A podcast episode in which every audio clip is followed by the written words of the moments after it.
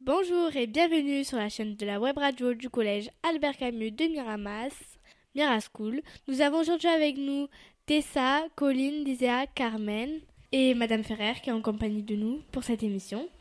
Alors moi je me présente, je suis Léna, je suis, l'animatrice de cette, émission. Et n'oublions pas euh, Tessa, Rihanna, Alexis et Joshua qui organisent et préparent cette émission. C'est une émission spéciale euh, développement durable. C'est-à-dire que dans notre collège, on est très investi euh, dans le développement durable. On a été euh, labellisé cette année niveau 2. Donc on est allé à Marseille euh, pour notre labellisation. Nous sommes revenus. On fait beaucoup de développement durable, c'est-à-dire on, on, récupère beaucoup de matériel qu'on peut ré réutiliser. Le premier texte, c'est le Tigre Blanc avec Lésa et Carmen. Bonjour. Bonjour. Bonjour. Bonjour, je m'appelle Liséa, j'ai 11 ans et euh, je fais de la GR. Et avec Carmen, on va vous euh, présenter les tigres blancs. Bonjour, donc moi c'est Carmen et euh, ben, comme elle vous a dit, on va vous présenter les tigres blancs. Le tigre blanc ou tigre blanc royal est un félin qui fait partie des mammifères carnivores. Il fait aussi partie de la famille du tigre. Toutes les espèces de tigres sont menacées d'extinction sans plus que les hommes détruisent leur habitat. La femelle peut s'accoupler que de 3 à 7 jours par an, c'est-à-dire qu'une fois dans l'année. Nous ne pouvons pas laisser les tigres en cage parce qu'ils vivent en forêt comme toutes les autres espèces d'animaux. Les tigres blancs ont une grande énergie et préférons les voir en liberté. Savez-vous pourquoi ce tigre blanc Ce tigre blanc car il a une anomalie génétique? Alors qu'il ne vit pas particulièrement dans la neige. Seulement, leurs chances de survivre sont très difficiles par cette couleur incroyable qui les empêche de se camoufler dans la forêt. Ils vivent dans le taïga couverte de neige, dans les forêts tropicales toujours vertes, dans la mangrove marécageuse ou encore dans les forêts dans la forêt sèche et surprendre leur proie est difficile par cette couleur. Les hommes détruisent peu à peu leur habitat et ils ne savent plus où aller, ni se reproduire, ni même quoi manger. Exceptionnels dans la nature, ils sont euh, plus quelques centaines dans le monde, répartis principalement dans les parcs zoologiques et les réserves animalières.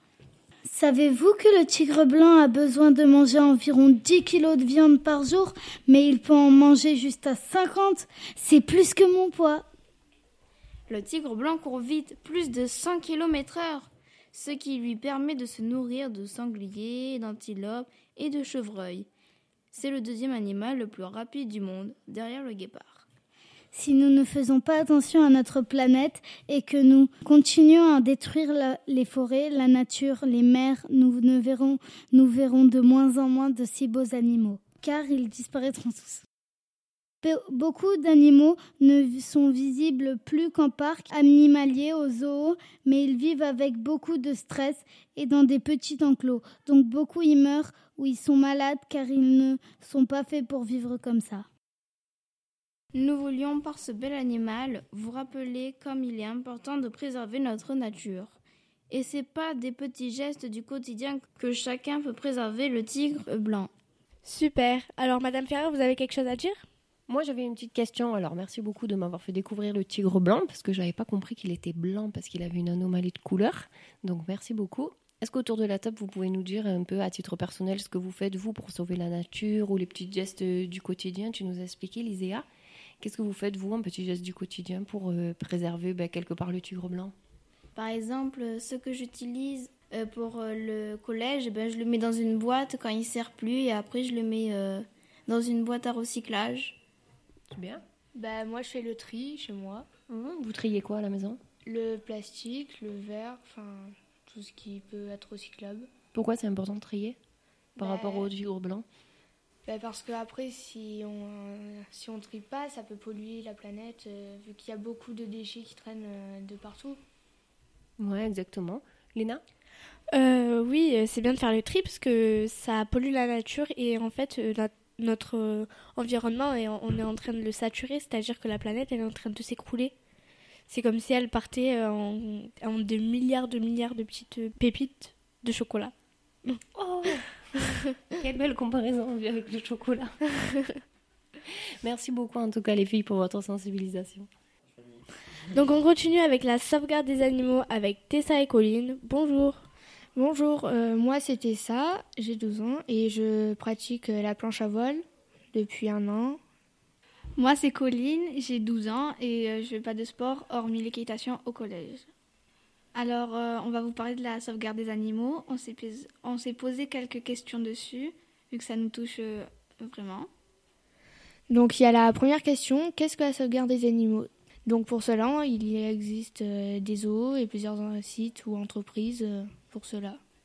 Après, on s'est posé comme question euh, quelles sont les menaces pour les animaux? On va parler en particularité euh, l'homme, vu que l'homme pollue et euh, la pollution, ça a un impact sur euh, leur environnement et ça cause le réchauffement climatique. Après, il y a comment les animaux disparaissent.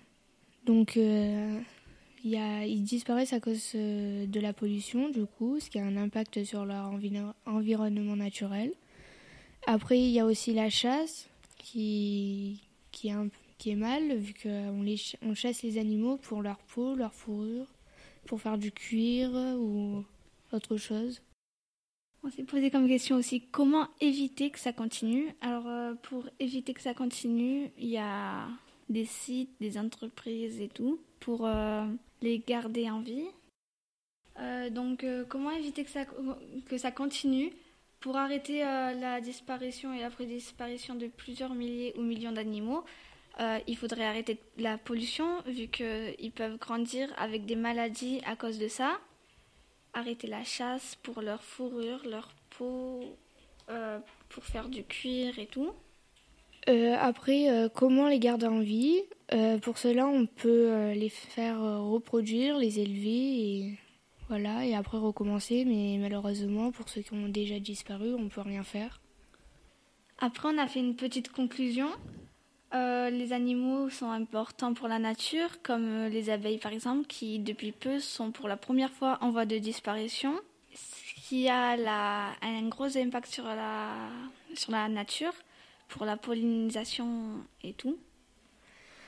Après, tout, euh, tout animal a un rôle essentiel euh, pour la nature. Ça peut former des chaînes alimentaires, comme par exemple le ver de terre euh, est mangé par la poule, qui est mangé par le renard. Et pour finir, la nature est importante pour, pour tout le monde. Donc arrêtez de polluer et, et prenez soin de l'environnement. Eh ben, merci beaucoup encore les filles. Vous nous avez parlé un peu des parcs euh, animaliers, des réserves naturelles, donc on a compris qu'elles avaient quand même, euh, on va dire, du positif dans le sens de garder les animaux et de pouvoir euh, en élevage permettre qu'elles reproduisent. Vous, vous en pensez quoi autour de la table de ces parcs animaliers, de ces zoos? Vous avez parlé des cages. Léna? Alors, euh, ben moi, euh, enfin, les zoos, c'est euh, bien pour visiter, je l'accorde, mais ça fait du mal aux animaux qui vivent là-bas parce qu'ils sont pas dans leur nature. par exemple, les ours polaires, enfin, surtout dans les parcs aquatiques, ils sont pas mal placés pour ça, ils sont pas dans leur environnement naturel et ça peut blesser quelques animaux et du mal à leur venir en aide. Bien sûr, ça vient en aide plusieurs animaux, mais c'est pas grâce à ça que ça va, ça va résoudre le problème euh, de l'utilité du, du zoo. Liséa, tu en penses quoi, toi?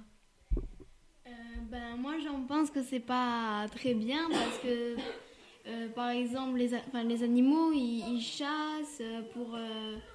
pour enfin, ils chassent pour manger d'autres animaux, alors que là, on leur donne juste à manger et donc ils, ils, apprennent plus rien et ils découvrent plus la vie ou ils, ils savent plus où est-ce qu'ils sont euh, souvent. Et puis il y en a qui meurent aussi dans les eaux, justement à cause de ça.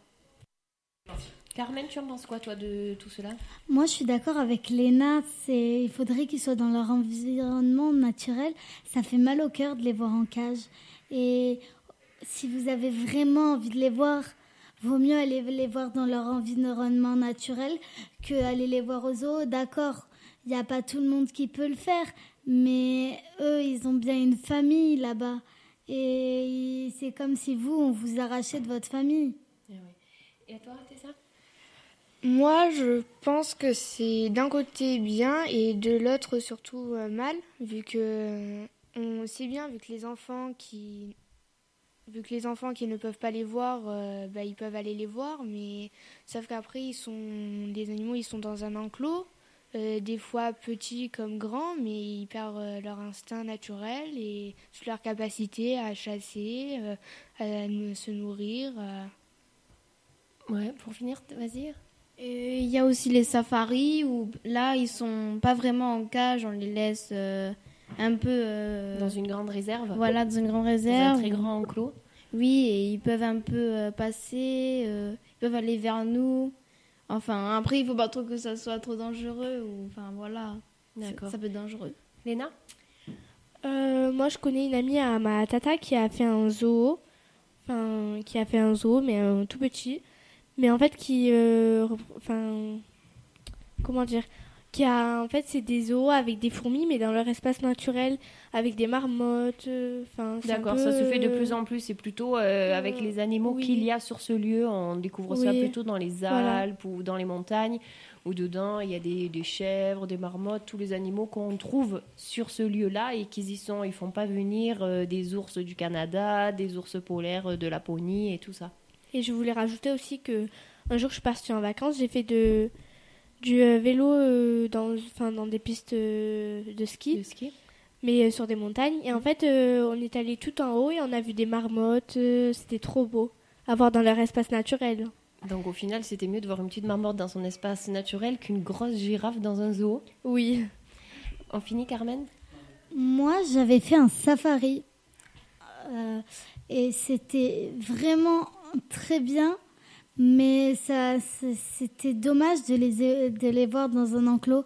On est passé avec notre voiture dans, dans un endroit où les ours, ils étaient en liberté mais en cage en même temps. Et en fait, c'était un énorme endroit où on devait rouler à 10 km heure. Et on était avec les ours et les ours, ils marchaient à côté des voitures. Ah oui. C'était incroyable. Il y avait aussi les, on avait aussi vu des zèbres et euh, qui marchaient à côté, mais dans un autre enclos.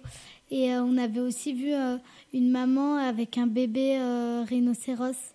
Oui, c'est des espaces où Qui ils est- essayent de, on va dire, avoir des animaux, mais quand même laisser suffisamment d'espace pour qu'ils puissent se promener.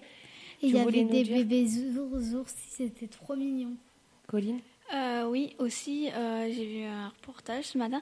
Il y a les zoos, je suis pas forcément pour, mais il y a des entreprises, c'est pour euh, garder, par exemple, euh, j'ai vu ça ce matin, des tortues de mer ou euh, des choses comme ça, en, les garder en vie et après les replacer dans leur en- environnement naturel. Ouais, le seul souci, c'est comme le disait euh, Liséa, c'est que ces animaux-là, après, parfois, ils n'apprennent plus à chasser, à manger tout seuls, et donc après, c'est compliqué quand ils retournent dans leur milieu naturel. Ils ne savent plus chasser et qu'ils ont moins de défense. Ça pose aussi pro- le problème. Est-ce qu'autour de la table, vous êtes tous euh, déjà allés à Marineland? Oui. Oui. Non. Vous en pensez quoi de Marineland Parce que vous par- parlez beaucoup des zoos euh, avec des gros animaux qu'on s'imagine. Et Marineland alors avec les orques, les dauphins, les baleines? Ben, je pense que c'est pas très très bien parce qu'ils sont. Enfin, il n'y a pas. Il y a pas de poissons à part les poissons qui mangent morts. Mais je pense qu'il y a aussi euh, l'effet du. Enfin, je pense qu'ils doivent mettre des produits dans l'eau aussi. Donc, euh, quand ils nettoient la, leur enclos, euh, je pense qu'ils doivent mettre des produits. Donc, ce qui leur en fait un peu de mal que dans l'eau. Bon, certes, il y a des déchets que on- l'on jette. euh, Enfin, que les hommes jettent. Et du coup, on préfère les voir dans l'eau que. D'accord, donc on a compris, t'étais pas grande fan de Marineland. On Ouais. finit, Carmen, euh, Colline et Tessa après? Moi, j'y suis jamais y allée. Mon père et mon frère et euh, des amis à eux, ils y sont y allés. Et ils m'ont dit que c'était incroyable. Il y avait les pingouins qui faisaient euh, des spectacles et aussi plein de choses comme ça. Mais c'est quand même, il y a des milliers de personnes qui viennent tous les jours et euh, qui viennent voir tous les jours Marineland. Voilà, mais c'est quand même des animaux, ils ont peur. Si on va les voir tous les jours, il y a des milliards de personnes. Normalement, au début, ils n'étaient pas habitués. ben voilà, ça fait, c'est triste à voir. Ouais, je pense que surtout le deuxième souci, c'est tous ces soucis aussi de spectacles d'animaux qui peuvent être aussi dans les cirques d'animaux ou des otaries qui jouent avec des ballons, alors que l'ISEA l'avait très bien dit dans leur milieu naturel. Je pense pas que les otaries feraient des spectacles et euh, s'amuseraient à se lancer le ballon. On finit vite fait les filles parce qu'il est l'heure qu'on lâche l'émission pour nos auditeurs.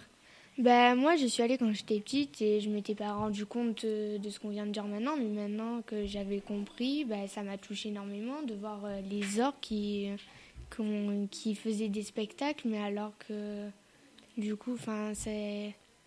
Moi, ça, pose question. En tout cas, c'était très bien de dire ça, parce que je pense qu'il y a plein de gens qui se posaient pas de questions, et maintenant qu'on en débat sur l'antenne et qu'on en discute, c'est vrai qu'on se dit c'est peut-être pas très normal qu'il y ait des gros orques qui fassent des sauts et des spectacles. On finit avec Colline et euh, moi, j'y suis jamais allée personnellement, mais euh, j'ai vu plusieurs euh, informations. Mais souvent, quand les orques ou les requins ont leur aileron penché, ça veut dire qu'ils sont pas vraiment en bonne posture dans leur aquarium et c'est pas bon pour eux. Ils peuvent mourir comme ça. D'accord. Et moi, je sais plus où c'est que j'ai vu quelque chose, mais c'était, il y avait sur une plage, il y avait des otaries, je crois, qui avaient des sachets plastiques. Et il y a une association qui, les qui récupère vite fait les otaries dès qu'ils les voient, leur enlève euh, leurs sachets ou ce qu'ils ont et après les relâche directement. D'accord. Merci pour tous pour euh, ces débats. Merci d'avoir fait réfléchir. J'espère que les auditeurs aussi vous avez réfléchi. On relaisse la parole à Léna. Merci à tous, merci à tous d'avoir écouté cette émission et n'oubliez pas qu'avec Miraschool, la radio devient cool. Au revoir. Au revoir.